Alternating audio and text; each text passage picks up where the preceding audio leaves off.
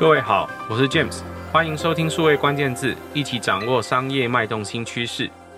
今天我们要来谈谈一个非常有趣的话题。在前几集的数位关键字，我们讨论过在公关跟行销工作本质上有什么不同。那时候我们其实留下了一个缺口，要仔细来讲行销这个工作到底是什么，里面有哪一些关键技能？为什么呢？因为产销人发财这个常见的这个武管管理的武管，生产。行销、人力资源、研发跟财务管理这个五个不一样的管理的职能里面，通常最受到学生欢迎，或者是最受到社会新鲜人欢迎的这个工作技能，或者是职业发展，就是行销相关的工作。但老实说，行销工作百百种，现在又很流行行销科技或数位行销这两个领域。到底这些东西跟他的工作本质，或者是这个职能，甚至未来的职涯有什么关联？我们今天要好好谈。在这一集的数位关键字，我很开心可以再次邀请到棱年科技行销总监叶淑敏 Amanda 来为我们拆解行销工作的本质，还有里面这些职务内容跟它对应所需要的关键技能。我们欢迎 Amanda。Hello，大家好，各位数位关键字的听众们，我是 Amanda。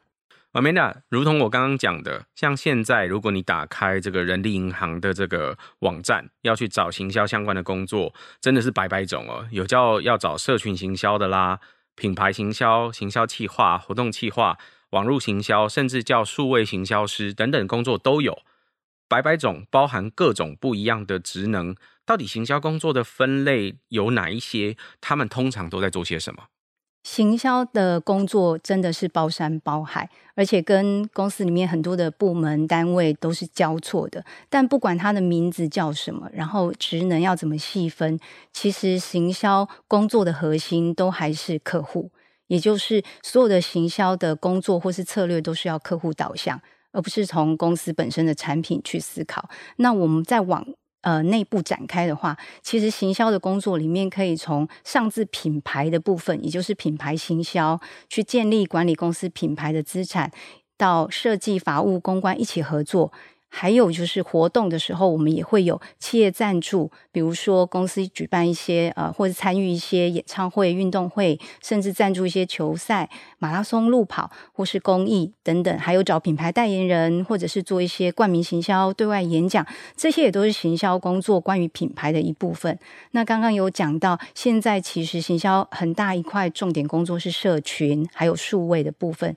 不管是社群还是数位，其实还是围绕着刚刚前面。我们讲的是用户，这些用户是你的品牌的爱爱好者，是你的消费者，要跟他们做直接的连接，才能够去推展你所有的一些行销策略。那常常我们会说小编，小编就是社群行销主要的一个负责的同仁，但其实所谓的社群行销小编同事，不是只是在写写贴文而已，还要再根据社群管理后台的很多的数据，去建立我们行销的目标，还有产生。相关的内容，所以现在行销很多时候的重点会放在社群或是数位的活动。那这些数位的活动跟线下的活动其实也是相辅相成的。不管你是要举办所谓的网剧，还是说实体的聚会，这都是为了拉近品牌跟使用者或是爱好者的距离。那我们回来讲一下，一般的行销企划其实跟公司拓展业务是最相关的。那这些行销企划的同仁，他其实有时候也会身兼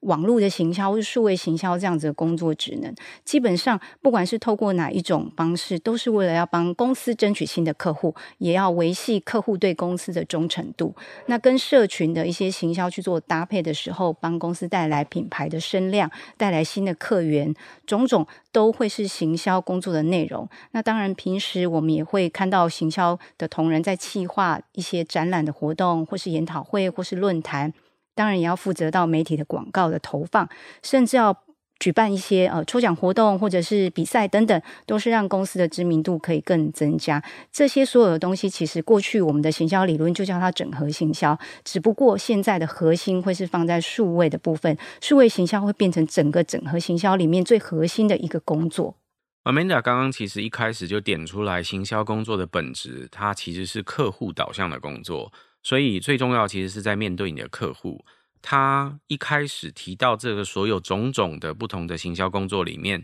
讲到最多的其实是品牌行销这一个。他一开始说上到品牌，各位，呃，我们一般来说在做品牌，真正的目的是为了建立企业跟消费者之间的信任。呃，品牌要能够建立信任，其实是需要长期投入，然后要能够持续的跟市场沟通，让客户认识你，有机会相信你，不止买一次，买很多次，而且知道这个品牌可以协助解决他的某个痛点或问题，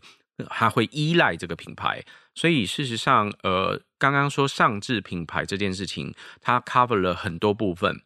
各位看到的很多，刚刚譬如说这个。Amanda 提到的，比如说办演唱会啦，赞助一些球赛啦，或者是马拉松路跑，甚至可能有各种对外演讲啦，或者是各种不同的活动，它看起来像是花花的工作。我想这也是吸引很多朋友加入这个行销行列的地方，因为这些工作它其实平常在面对客户，事实上也就是我们说的人啦。那因为面对人的工作是需要人来做，没有错。所以很多时候，大家都会觉得这件事情很重要，而且很有趣。我想这是很多吸引朋友加入行销、投入行销这个职涯最重要、最重要的一个部分。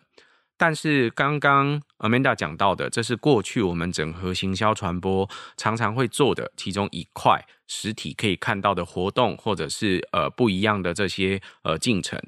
如果现在放在网络上来说，事实上在网络上我们还是办很多不一样的活动啊。像现在，如果在疫情底下，可能有很多网络上的 webinar，或者是会有相关的演讲，那甚至可能也会在网络上有一些影片啦、直播啦，或等等不一样的这些呃内容的讯息，那也可能随时都在协助品牌沟通。互动这个市场有，你现在会看到有很多不同的品牌之间，他们甚至会故意打笔战，或者是聊天就聊起来，或者是到某一个名串去留言，这都是常见的。现在品牌 IP 化之后，小编很活的会去跟各个不一样的品牌之间打交道，会看到很有趣的一些互动的场面。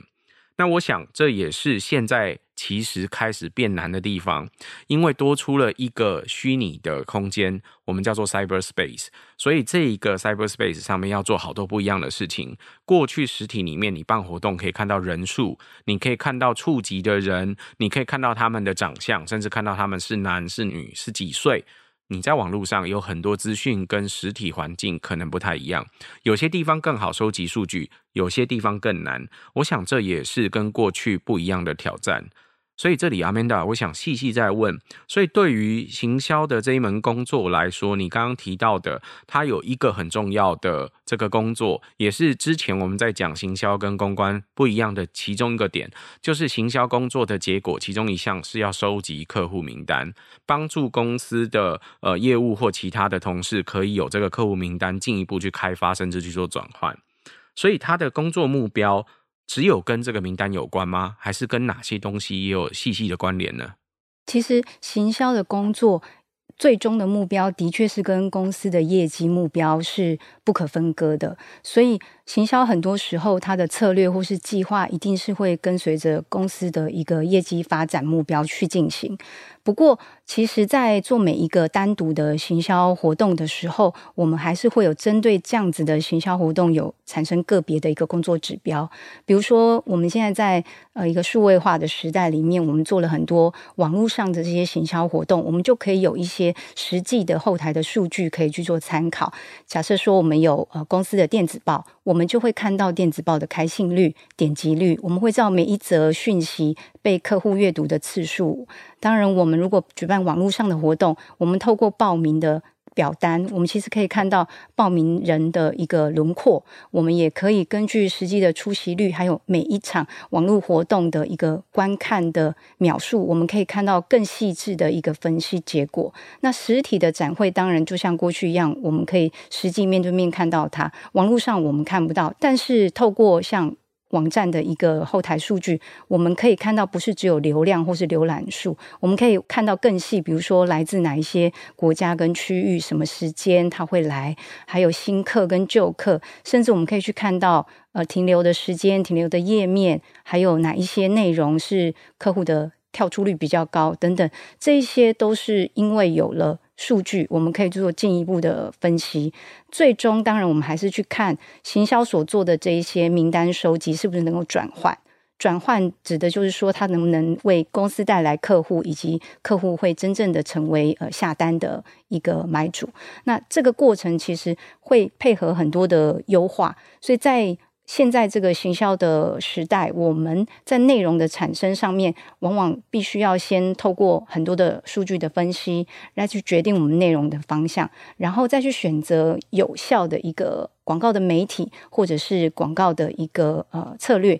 去执行。相对来说，其实现在的行销人员的工具变多了，但是其实需要了解的一个数据也变多了。那在工作上，其实会需要搭配蛮好的一个时间管理跟专案管理，才能够去消化这么多的数据，然后去调整自己的行销策略。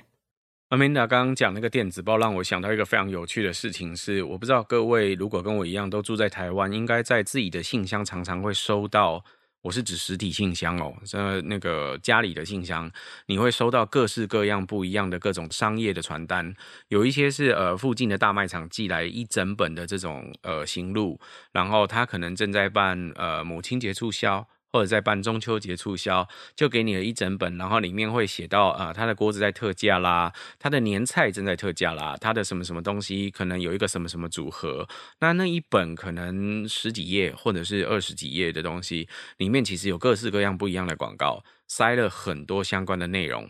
我觉得在过去印这个呃这个传单真的是一个美好时代齁，因为你印了之后发到每一家的家户的信箱里面，他们一段时间反正不管他是不是垃圾，把它清走了，然后也不知道他是不是阅读了，也许他阅读了之后，中间有人拿中间的 coupon 来转换，那所以你就知道说哦耶，我有转换率，我知道呃哪一个广告是真的有人来用来来换，我会知道这个讯息。你知道的时候都是他结账的时候了。那现在可不一样，现在你发一个电子报出去，从发开始，你就要看那个人到底收不收，收了之后有没有被退信。然后他会不会开信？开信起来呢？他滑到哪一则？滑到哪一则停多久？可能都知道。就跟我们在 YouTube 上面看，大家都快转到哪里才开始认真听这一段，或者是现在像 YouTube，大家如果注意的话，那个影片上面都有分节。那很多人是只看某几节的，不一样的这个呃节目，他在剪接的时候就会把节都分好，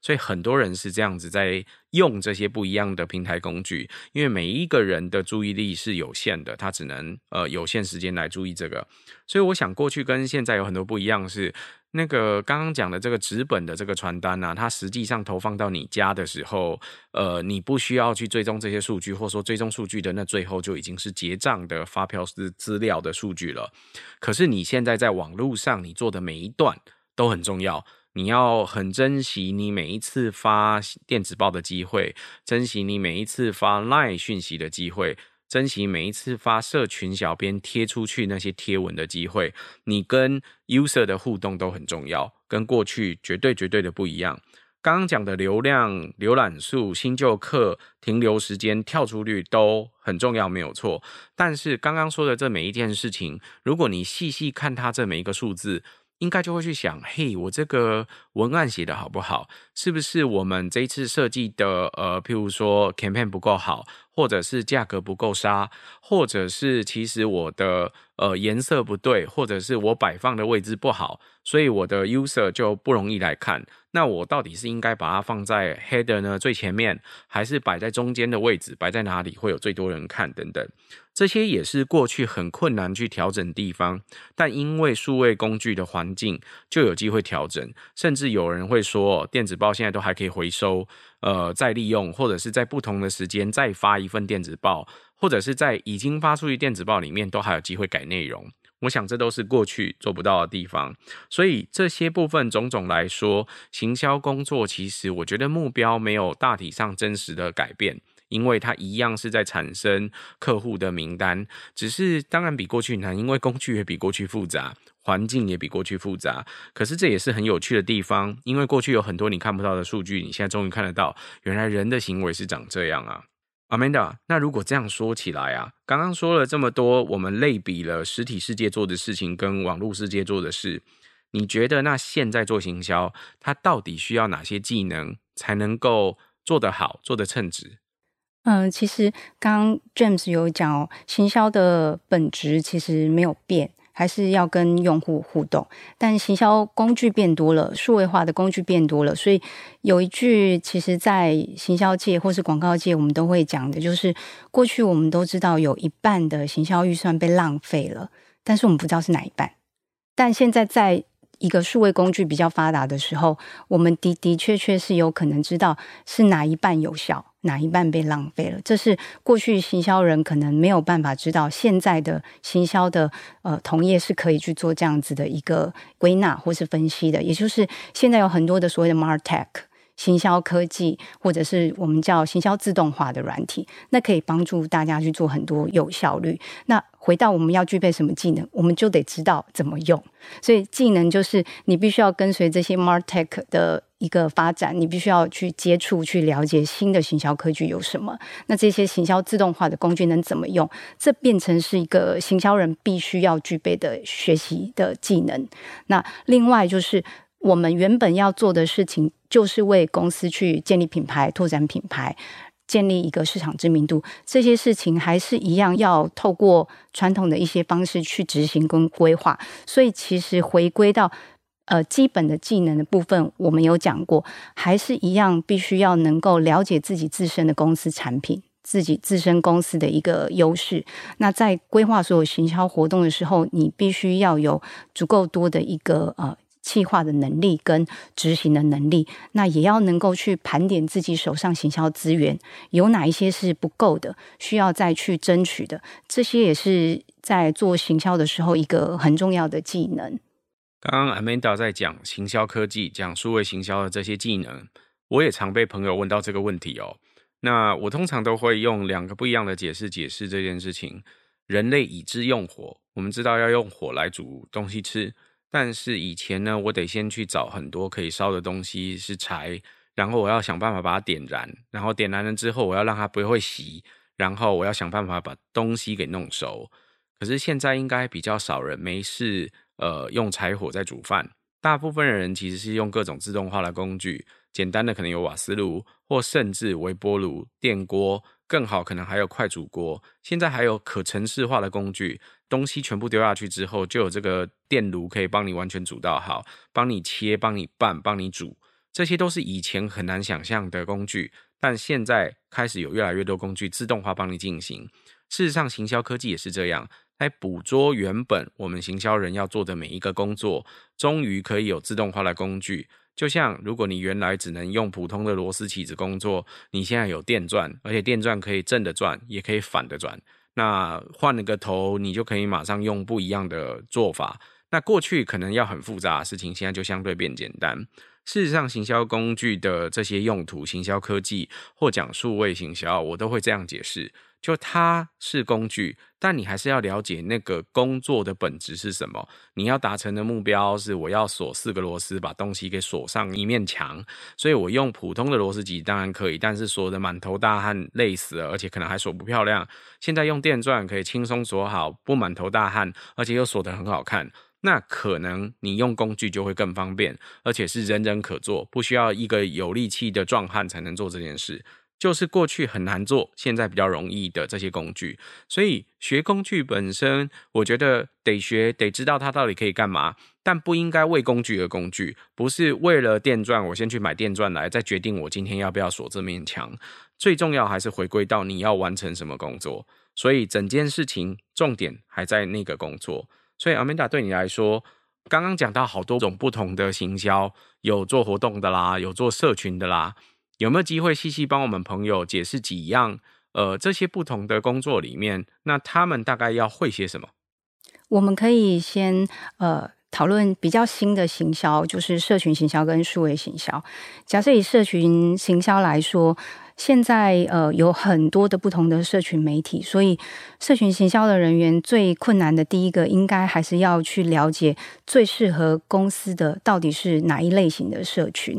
现在有 Facebook、有 Twitter、有 Instagram、有 LinkedIn，也有 YouTube，有这么多，甚至在中国市场还有呃像 WeChat 这样子的一个社群媒体，或者是抖音或小红书。是的，对，社群媒体会一直不断的更新，然后会有。更多的不同的社群媒体，那做社群行销的人怎么办？我要一直不断的帮公司开设更多的社群专业吗？我要一直不断的产生更多的一个呃内容吗？这个其实还是一样，我们要拉回来，就刚刚 James 讲的，工具很多，可是你要选之前，你要先决定你的公司的用户是要透过什么样的管道认识你，透过什么样的管道跟你互动。对你的市场用户来说是最方便的，或是最有效率的。从这一些方面去决定说你要在哪一个社群帮公司经营，而不是说因为现在最多人用什么社群，我就决定要在什么社群。因为也许你的用户不在那里，所以还是得先看看你的客户可能会在哪里。你还是要定义你的客户在哪些地方，你要在那些地方去绕你的客户名单，你才去那里经营喽。对，其实做行销有一点就是跟业务一样，我们是要在前线，也就是说，我们必须在客户在的地方跟客户去互动。所以，并不是说我们觉得哪一个社群适合我们就去做，而是需要做一些用户调查或者是焦点访谈等等。我们要透过一些行销的方法去了解真正用户需要的是什么，我们再去决定我们要在哪边设立行销的社群。OK，所以对于呃朋友来说，不是我看我的同业，或者是我看我类似的行业，可能都在做哪一个平台，我就去做。事实上，还得针对这些不一样的平台的特性，跟每一个你要去的市场，它对于这些不同平台的接受程度，来看看你可能要去哪里经营些什么。对，没有错。因为其实如果说，呃，在一个公司里面，行销人员不多的状况下，又想要一次开设很多不同的社群专业，最后往往会看到的就是同样的内容被复制贴上。但是，其实，在不同的社群媒体属性，这些用户要的东西、看的东西是不一样的。用这样子的方式去操作，其实是还不如不要做，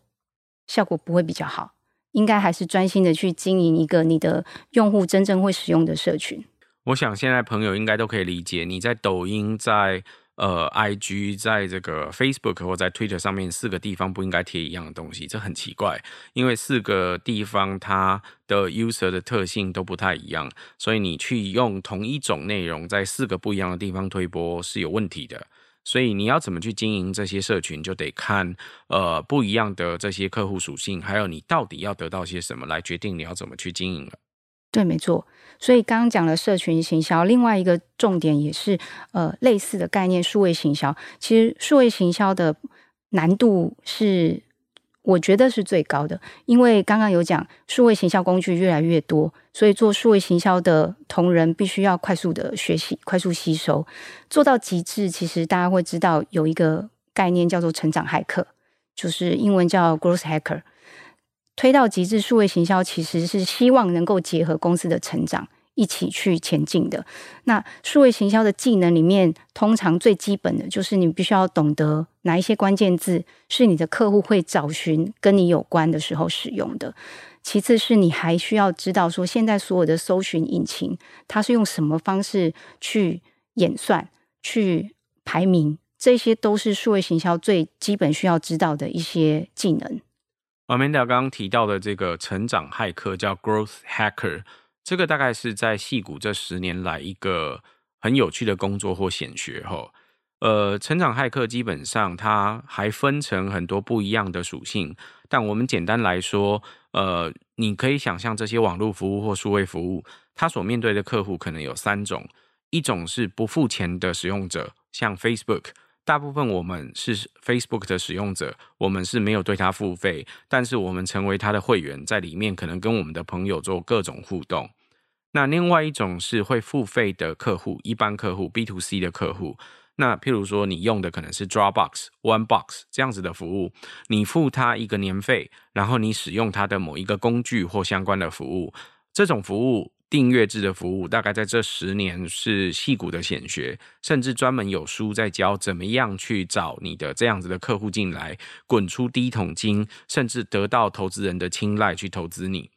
那另外还有一种是我们最常见，或在台湾其实大家一点都不陌生，B to B 的各种不一样的这种商业模式。这种商业模式我要找的是商业客户，是公司，是组织，是法人，是政府。他愿意付我钱，然后成为我的客户。他可能不只用我一套产品，或者是他用我一套产品，但是呢，呃，我可以用某个算法跟他算。我一次如果能够获取一个比较大的公司或组织成为我的客户，我相对理论上我就可以收到比较多的利润。所以这三种不一样的客户也会导致不一样的结果。大家想最容易的。如果你做的是 B to B 生意，你要成为 Growth Hacker，就是想办法把最愿意付钱，而且那些大的公司先囊括进来，所以我就能够协助我的公司快速达成我的业绩成长，成为公司的 Top Sale，或者是让公司的业绩成长很快，可以得到投资人或投得到这个市场的青睐。那这种是其中一种 Growth Hacker。那另外比较常见在矽谷的，因为比较难做的其实是 B to C 的生意，无论是付费或免费都是。所以要怎么样去做到这件事呢？也可以想想，像脸书，一般我们成为它的 user，我们其实没有要付它钱，我们在里面互动，我们用它免费的平台，但我们接受被投放广告。所以反之，他付费的人就是那些投放广告的广告主。那他为什么愿意来投广告？那是因为脸书吸收了足够多的会员，这些会员愿意在上面互动，而且互动的频次很高，也就是我们通常会说的使用者在上头的粘度很高。这时候广告主会为了这个粘度高，而且为了粘度高之后，这些客户被有效的分类甚至标签，所以他愿意付这个钱。那对于 Facebook 这样的公司来讲，使用者的粘度或说使用者的数量就都很重要喽。没有错，对他来说，要怎么样可以快速成长用户，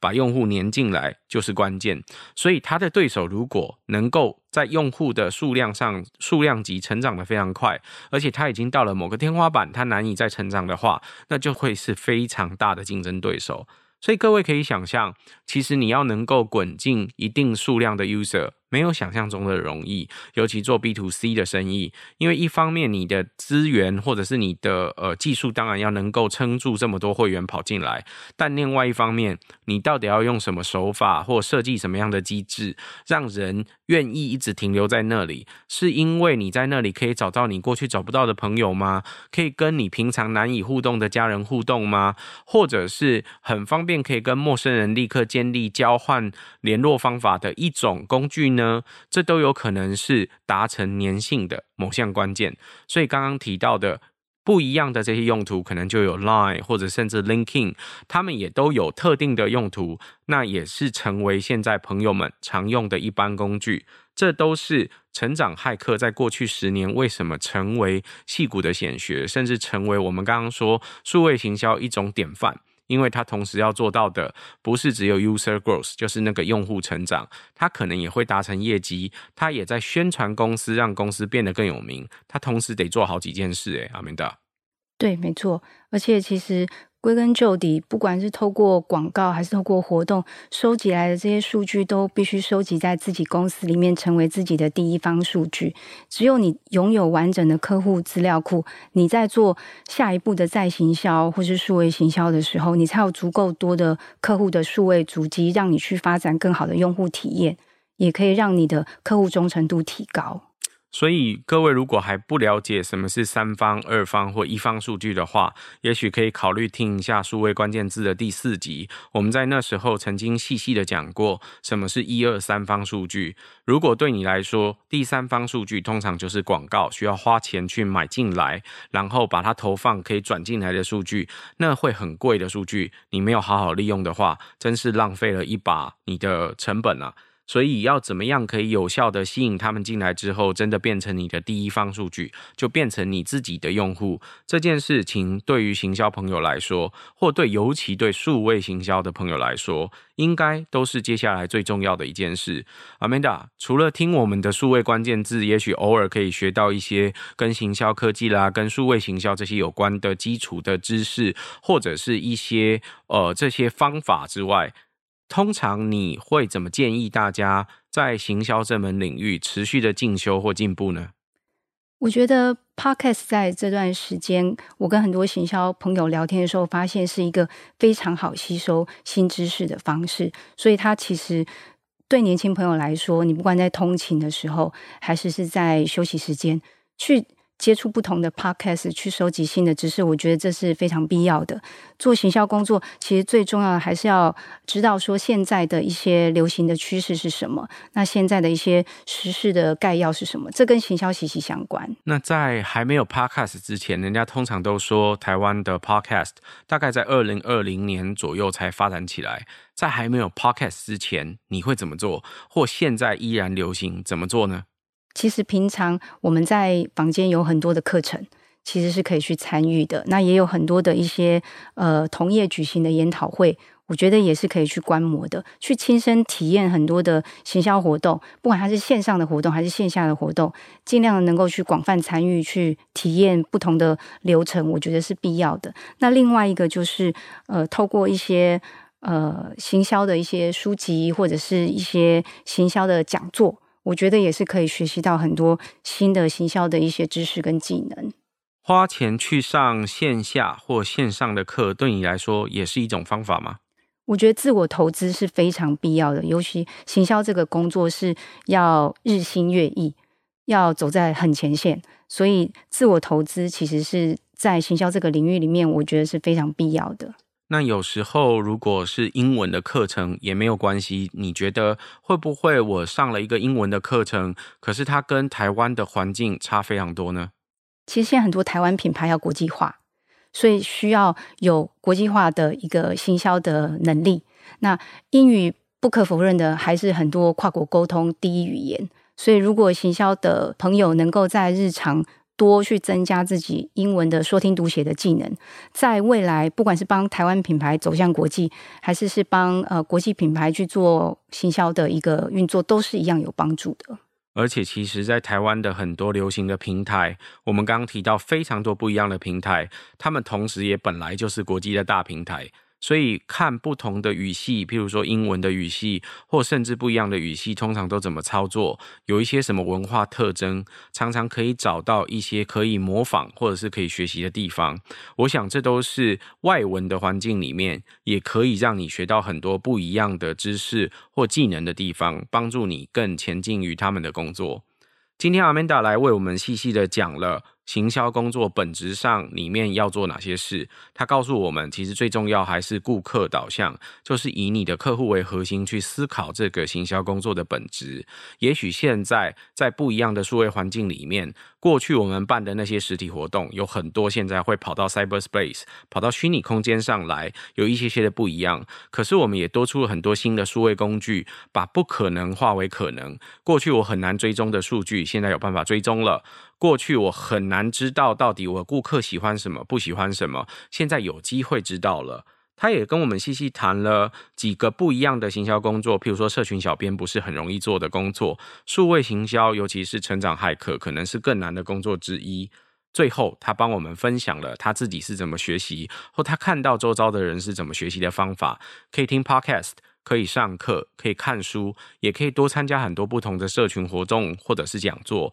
呃，透过跟很多不一样的人的交流，你会得到新的资讯，跟学到新的东西。希望各位都可以在这里有很多帮助。我们今天谢谢 Amanda，谢谢大家，也谢谢各位在线上的收听。希望各位有机会多多帮我们转发、宣传或点赞。我们下次再会。